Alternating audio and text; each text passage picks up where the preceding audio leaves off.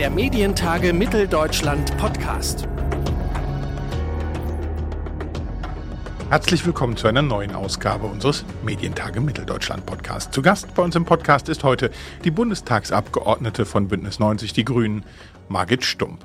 Mit ihr wollen wir unter anderem darüber reden, wie viel Einfluss die Bundespolitik in Deutschland auf das Thema Medienrecht hat, das ja eigentlich Ländersache ist und unter anderem auch über den Democracy Action Plan der Europäischen Union sprechen. Mein Name ist Claudius Niesen und ich sage Hallo und herzlich willkommen zu unserer heutigen Ausgabe und Hallo und herzlich willkommen, Margit Stump. Guten Morgen. Frau Stump, Medienpolitik liegt ja in Deutschland in der Kompetenz der Länder. Welchen Einfluss hat denn da überhaupt der Deutsche Bundestag?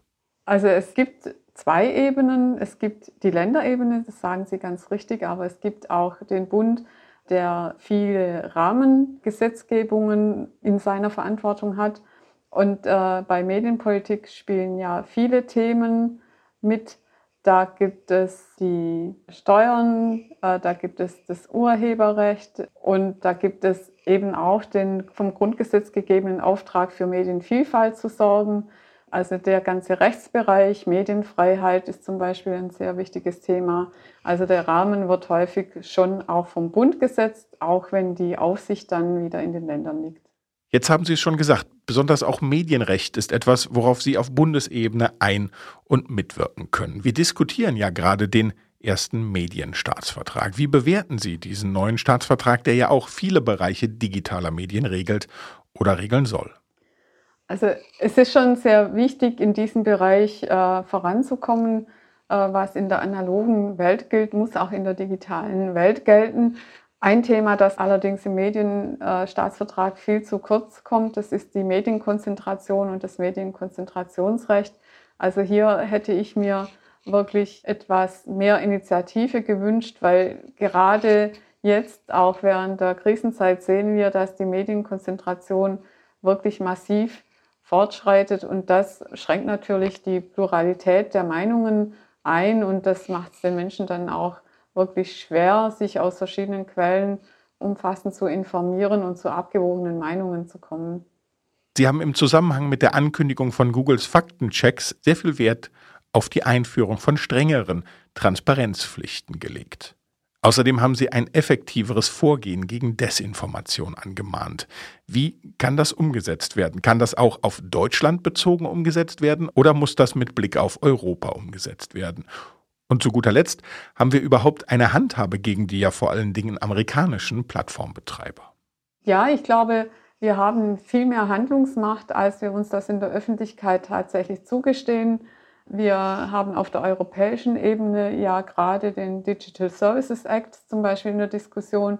Wir waren letzte Woche auf digitaler Informationsreise in Brüssel unterwegs und haben uns da äh, mit verschiedenen Stellen unterhalten und auseinandergesetzt. Und auch da war ganz klar die Aussage, wir in Europa müssen voranschreiten und müssen formulieren, wie wir uns äh, die digitale Welt vorstellen und da unsere Standards setzen. Und da kann Deutschland natürlich einen Beitrag leisten. Wir sehen das an der DSGVO. Da kam der Impuls ja dann auch im Wesentlichen aus Deutschland.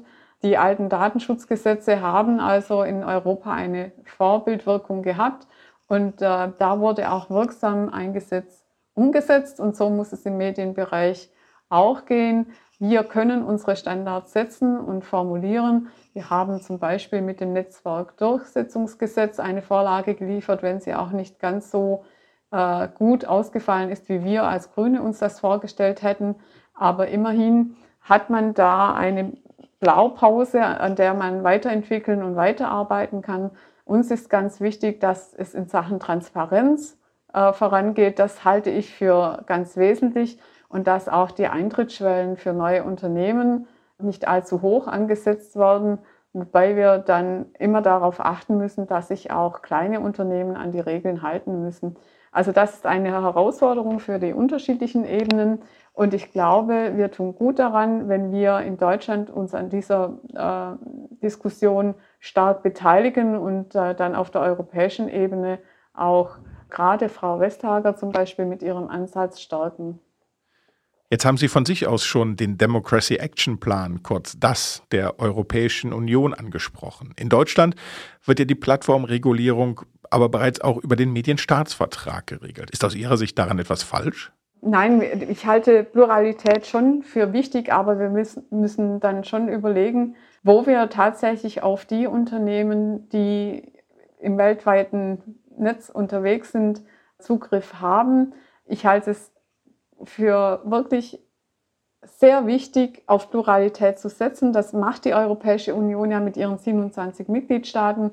Und es ist gut, wenn gerade die Medienpolitik sich da nicht auf eine zentrale Entscheidungsebene konzentriert.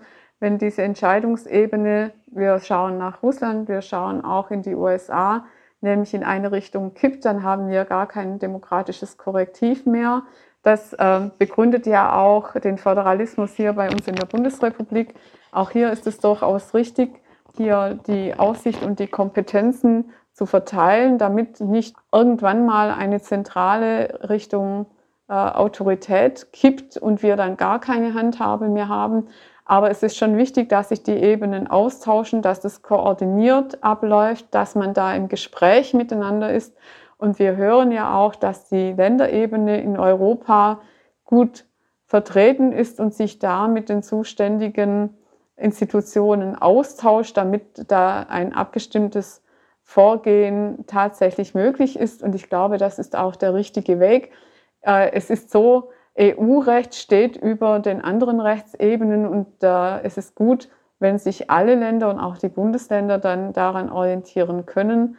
Äh, nichtsdestotrotz, wie gesagt, beim Medienstaatsvertrag hätte ich mir dann schon gewünscht, dass mehr Durchgriffsrechte auch für, für User, Userinnen besteht, dass das Thema, wie gehe ich mit Content um, noch mehr userfreundlich ausgestaltet wird, äh, weil es doch immer noch sehr kompliziert ist, einmal gegen Fake News und Hate Speech vorzugehen, aber es ist auch schwierig zu erreichen, dass eben Meinungsäußerungen, die nicht in diese Kategorie fallen, dann tatsächlich, wenn sie fälschlicherweise heruntergenommen wurden, äh, wieder öffentlich gemacht werden.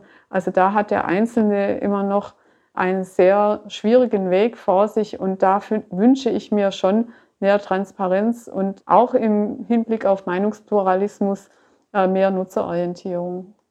Aktuell wird ja die EU-Urheberrechtslinie auch in deutsches Recht umgesetzt. Aus Ihrer Sicht, welche Aspekte sollte die deutsche Regelung unbedingt enthalten und wo sollte oder könnte sie auch vom Brüsseler Papier abweichen? Ähm, ja, wir haben ja immer noch äh, die heftigen äh, Debatten, was äh, Transparenz angeht. Äh, da, da bin ich immer wieder beim selben Thema. Jetzt Artikel 17. Realität ist, äh, die großen Unternehmen haben äh, jetzt schon automatisierte Verfahren, um unliebsame Inhalte herauszufiltern. Sie gehen nach ihren eigenen Regeln vor. Äh, weil die gesetzliche Grenze einfach viel zu hoch ist. Natürlich dürfen gesetzwidrige Inhalte nicht publiziert werden, aber äh, was automatisierte Systeme machen, sie setzen die Schwelle weitaus niedriger an. Und das äh, ist die Realität, auch wenn in der Öffentlichkeit darüber diskutiert wird, äh, dass man äh, eben diese automatisierten Filtersysteme nicht haben will. Sie werden über Jahre schon äh, flächendeckend eingesetzt. Und ich glaube auch, bei der Vielzahl der Äußerungen, Veröffentlichungen und Posts wäre es unrealistisch zu sagen, es gibt große Unternehmen, die kommen ohne aus.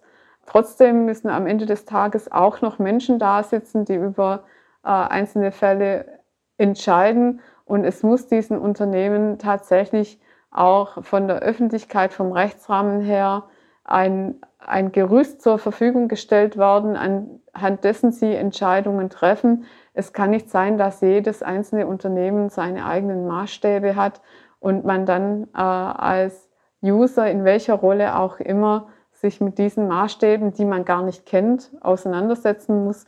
Darüber haben wir zu wenig Informationen. Da fehlt die Transparenz und da fehlen die Leitlinien. Jetzt steht der jüngste Referentenentwurf aus dem Justizministerium durchaus stark in der Kritik. Welche Rolle müssten denn aus Ihrer Sicht die Rechte der Urheber im Gesetz spielen?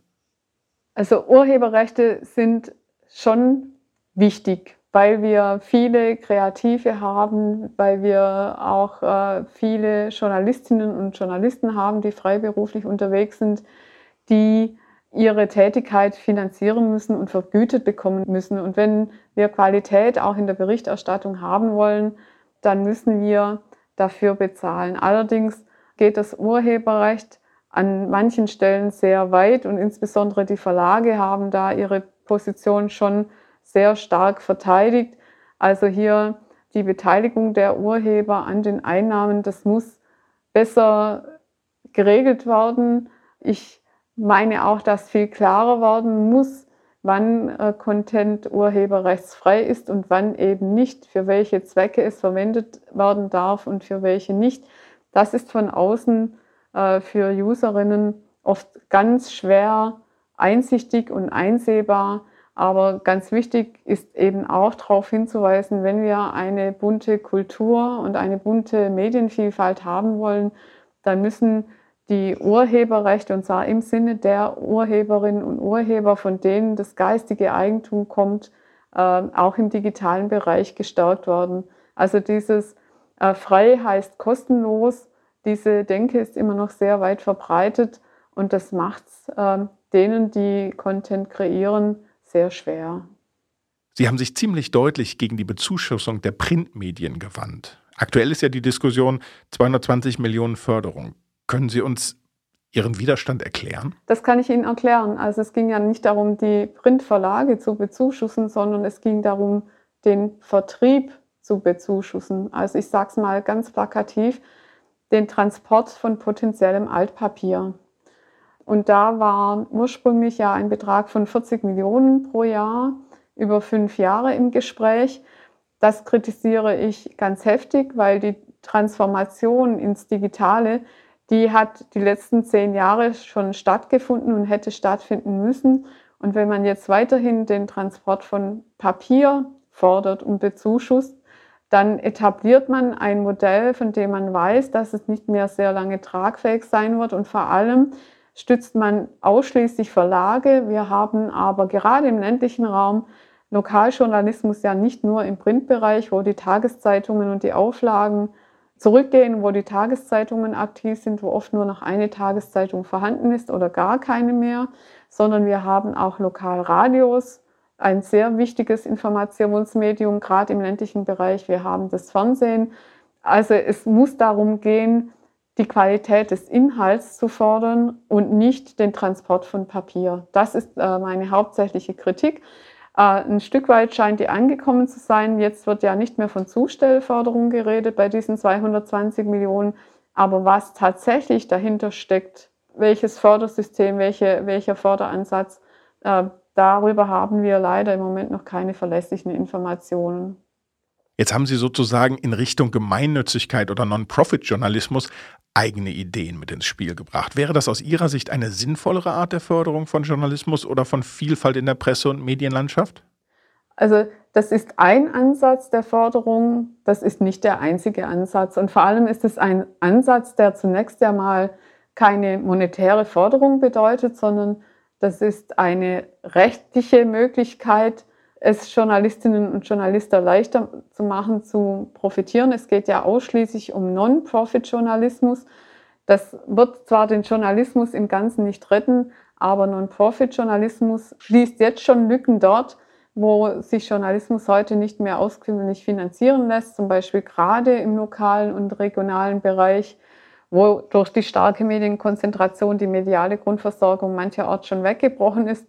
Und es gibt zwar inzwischen äh, schon etliche gemeinnützige Medien, wie zum Beispiel Korrektiv oder Finanztipp oder auch die Kontextwochenzeitung, aber die haben das Problem, dass sie die Anerkennung als gemeinnützig über andere Zwecke bekommen, nämlich zum Beispiel über Volksbildung.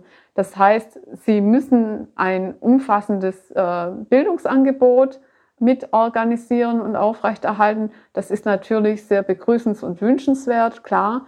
Aber die Kernkompetenz äh, Journalismus, die ist eben in diesem Katalog der Gemeinnützigkeit nicht enthalten. Und das heißt, für diese wirklich guten Einrichtungen. Sie haben ein, ein ordentliches Maß an Rechtsunsicherheit und wir haben das ja in der Vergangenheit gesehen, dass es dann auch Organisationen gab, denen wurde tatsächlich die Gemeinnützigkeit aberkannt, weil sie journalistisch und weil sie politisch aktiv waren und weil die Finanzämter ihre anderen Tätigkeiten eben nicht mehr äh, als bestimmend betrachtet haben und damit äh, entfällt für diese Tätigkeiten ein ganzes Stück finanzielle Basis.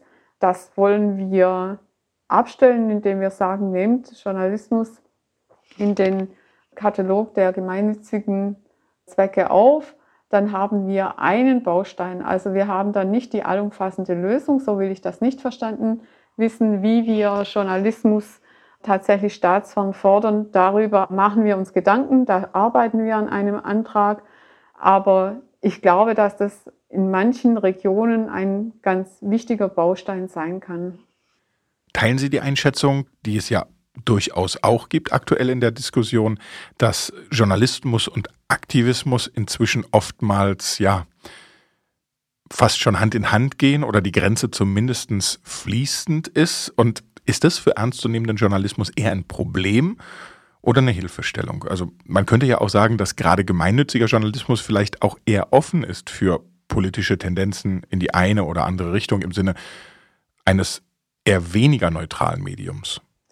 Also ich kenne die Diskussion, aber gerade Ihre letzte Einschätzung, die teile ich nicht. Also wir haben ja auch große Wochenzeitungen, die ein Label haben, äh, sie sind eher links oder eher konservativ.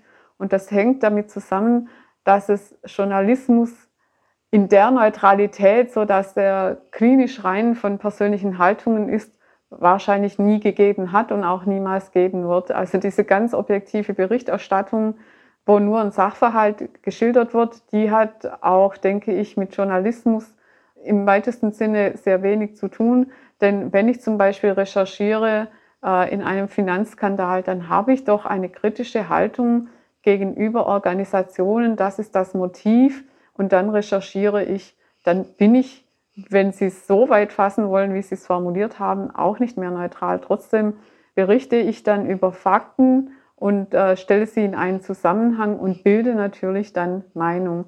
Und wenn ich meinungsgetrieben bin als Journalistin und Journalist, dann äh, label ich das auch. Dann ist das ein Kommentar oder inzwischen gehen ja sogar die Tagesthemen so weit, dass sie es nicht mehr Kommentar, sondern Meinung nennen, so damit auch jeder weiß, jetzt ist die ganz persönliche Haltung gemeint.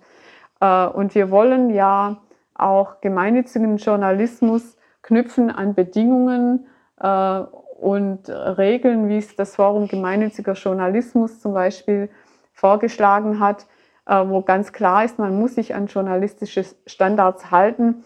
Also ich sehe da eine Gefahr für gemeinnützigen Journalismus nicht kleiner und nicht größer als für profitorientierten Journalismus sagt die grüne Bundestagsabgeordnete Margit Stump hier bei uns im Podcast der Medientage. Und ich sage vielen herzlichen Dank für das Gespräch, Frau Stump. Bitteschön. Ich würde mich außerdem sehr freuen, wenn wir Sie als Zuhörerinnen und Zuhörer unserer Podcast-Episoden in nicht mal mehr ganz einem Jahr, nämlich am 1. und 2. Juni 2021, persönlich in Leipzig begrüßen dürften, um dort gemeinsam mit uns zu diskutieren und ins Gespräch zu kommen. Unsere Early Bird Tickets gibt es genauso wie alle anderen Informationen rund um die MTM 21 auf unserer Webseite medientage-mitteldeutschland.de. Und bis dahin hoffe ich darauf, dass wir uns weiterhin hören. Und zwar immer donnerstags, überall, wo es Podcasts gibt. Mein Name ist Claudius Niesen und ich sage vielen Dank fürs Zuhören und bis zum nächsten Mal. Der Medientage Mitteldeutschland Podcast.